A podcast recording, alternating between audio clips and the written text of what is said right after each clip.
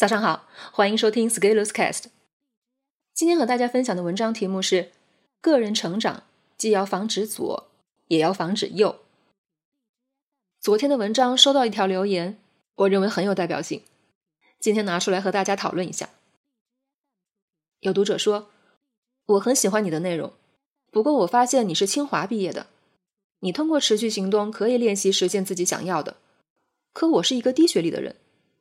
所以我会因此存在几点疑惑或者质疑：一，凭什么证明你就不是那种支付付费的写手？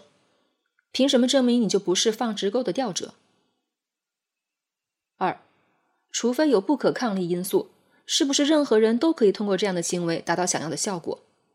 能力基础太欠缺的，也可以通过更加久的时间练习也能达到？自从毕业后，我已经挥霍了四年多，现在欠了一屁股债。十万，全来自于这几年借呗的借钱还钱累加而成，主要用于这几年的日常消费，这是真实的。当然，现在我决定了改变。我买了你的书，刚才也用微信最后的一块钱赞赏了你。说了这么多，我就是想说，我对你说的话存在质疑，所以我要亲自验证你说的经历和理论是否属实。于是我注册了自己的公众号。说实话。我现在都还不知道怎么把我写的文字发出去。我不要求别人关注，仅仅是为了记录我每天的行动。记录十天、一百天、一千天。如果我在一千天后，连我这样低学历的人都实现了我现在定的目标，这样才能证明你所言不虚。我一定会过来赞赏现在的一千倍金额作为结果。我们虽然现在条件相差很大，但是我们每天拥有相同的二十四小时。我将重新分配自己的时间，亲自来验证你到底是不是那种拿直钩钓鱼的人。首先要感谢这位新读者给我赞赏了自己微信里最后一块钱。鉴于这个案例比较典型，所以我专门写篇文章。相信这篇文章价值绝对不止一块钱。在毛泽东选集里面，我们会经常看到两个词，一个是左倾，一个是右倾。左和右在政治与意识形态的光谱里。经常用于表示立场。简单的说，如果一个人的主观认识与客观相一致，那就是正确的。根据正确的认识来做事，就会比较符合实际。但是如果一个人的主观认识比较冒进，采用的策略比较激进，高估了自己，那就会出现左的问题。一般会说左倾冒险主义或者盲动主义。同理，如果一个人的认识落后于实际情况，过于保守，低估自己。那就犯了右倾机会主义的问题。在毛选里，左倾会专门表达为左倾，左字加引号，强调左其实是把本来相对中性的表意贬义化处理。虽然左和右这区别带有政治色彩，但是这种思考问题的框架，我们不仅可以借鉴，而且可以应用到许多问题的分析上。在《打开窗户，赶走苍蝇》一文中，我谈到了一刀切的问题，一刀切。其实就是走极端，而这个极端要么就切在了左上，要么就切在了右上。那在个人成长上，左和右分别对应于什么表现呢？左是冒险，是盲动，是高估自己，是过于激进。这表现在每到新年计划的时候，给自己立了一堆 flag，却忽略自己平时像条咸鱼一样；还表现在喜欢到处表决心。尤其是在网络上面对自己不熟悉以及不熟悉自己的人，所有的高估自己、不能客观认清环境而变得激进的人，都会犯左的错误。我刚刚做社群的那几年，有人找到我说我的内容太好了，要一次性买我十年的会员。得到认可，我当然很高兴，但是我却没有同意。为什么呢？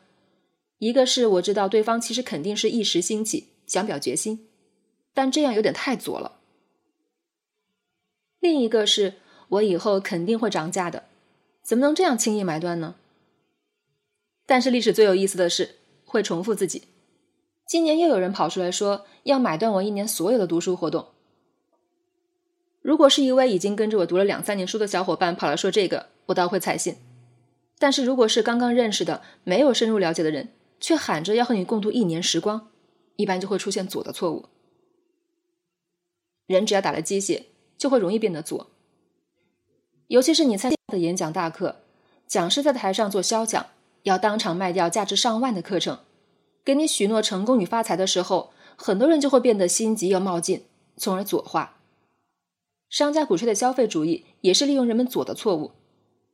知识付费要鼓励你买课，也是在利用你对自己的高估错误来变现。其实你已经买了许多听不完的课了。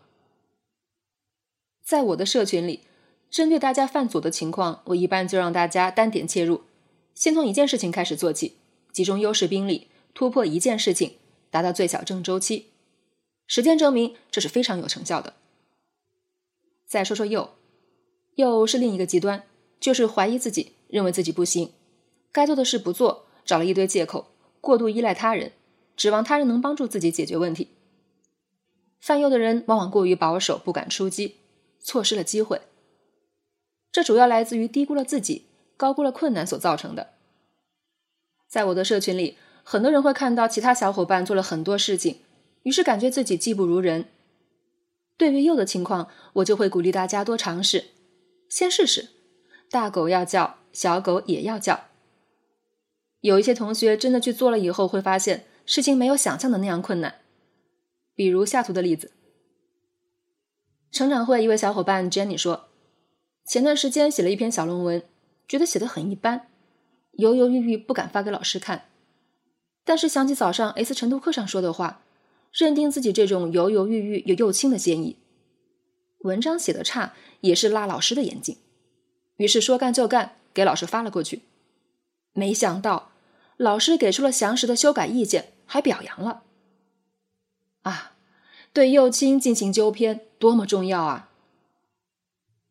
所以你看，在个人成长中，左和右是比较容易出现的问题。我们要做的就是在左和右之间不停的调整，意识到自己偏向了哪一侧，就可以主动的干预和改进。个人成长既要防止左，也要防止右。左和右的错误，人人都会犯，组织也会犯。在我们的革命历史中，犯了什么样的左的错误呢？相信很多人在中学历史课本上就学到过，王明博古的左倾机会主义，使得红军放弃建设多年的中央苏区，开始长征。在长征期间，又继续执行左的路线。直接导致一周内红军减员五万人。有一部电影叫《血战湘江》，就讲了这个问题。那么有什么右的错误呢？在一九二七年之前，我们没有意识到要有自己的武装力量，总是想着依靠国民党。结果一九二七年出现了四一二反革命政变，触发了毛泽东的“枪杆子里面出政权”的认识。在后续的国共合作当中，只要有合作，就会有人出现右倾的思想。这些在革命的不同阶段都产生了一些影响。在革命时期，只要犯了主观主义的错误，开始走极端，使得主观的认识与客观出现不一致的情况，就会出现或左或右的问题。所以，最核心还是在于实事求是，具体问题具体分析。为什么人喜欢走极端呢？因为走极端不用费脑子，轻松爽快，把开关从一头拨到另一头就可以了。而真正的做事情是需要在左右之间动态调整的，毕竟事情的发展是不断变化的。但是我们还要注意到，一个人并不是单纯的左或者单纯的右，有时候你会在一个人身上同时看到左和右纠缠的情况，形成了一个超级认知病毒。就以开篇的例子来说，就同时出现了左和右的问题。先说右的问题，开篇这位读者就说学历的事情。说自己是低学历，所以存在疑惑。其实有疑惑直接提出就行，不需要强调自己学历的高低。博士也会有疑惑，而且疑惑甚至会更多。但是不需要把有疑惑和学历捆绑在一起说，这是自我贬低的行为。这种行为在许多自认为条件基础差的读者身上经常会遇到。他们会向其他人强调自己的特殊情况，并且希望这个说辞可以让对方理解他们的行为。的确，我们的过去的经历是我们的一部分，但是也不足以让我们感到技不如人，或者很多事情就是做不到。也正因为有这个右倾的想法，顺着这个逻辑，他就对持续行动加刻意学习产生了怀疑。我都是这个情况了，还能适用吗？你是不是在骗我？再说左的问题，当他产生了怀疑的想法以后，马上提出了一个解决方案，就是要用自己的一千天来验证一下对不对。考虑到他前面刚刚说完自己学历的情况，马上又搞一个三年行动，这个就显得激进，有点左了。一千天虽然说长不长，说短不短，但是如果对于一位已经挥霍了四年多，现在欠了一屁股债十万的人来说，验证别人对不对，就有点主次不分了。在经济下行期间，有外债先清理外债，开源节流比较好。所以我对这条评论的回复是：不要验证我，验证你自己。花三年时间去证明另外一个人是正确或者错误的，是损己不利人的事情。我这样说并不是因为我害怕验证，尽管放马过来，而是盯着别人看。最终迷失的是自己。验证我也可以，但是你要跟得上我的脚步呀。要不先持续行动一百天，然后我们再讨论一下刻意学习的问题。再跳出来看，为什么我们要十分在意另外一个刚刚认识的人是正确还是错误的，并且花三年时间去证明？纠结别人的问题从来不应该成为自己生命的主线，除非我们要把掌控权交给其他人。那这又是一种右的错误了。所以你看，左左右右相交交织的核心就是没有客观的认识世界和认识自己。但是，一个想要奋进的人，不管在什么条件下，不都是应该努力向上的吗？既然要积极向上，那持续的行动、刻意的学习，不是应该的吗？本文发表于二零二零年三月十七日。公众号持续力。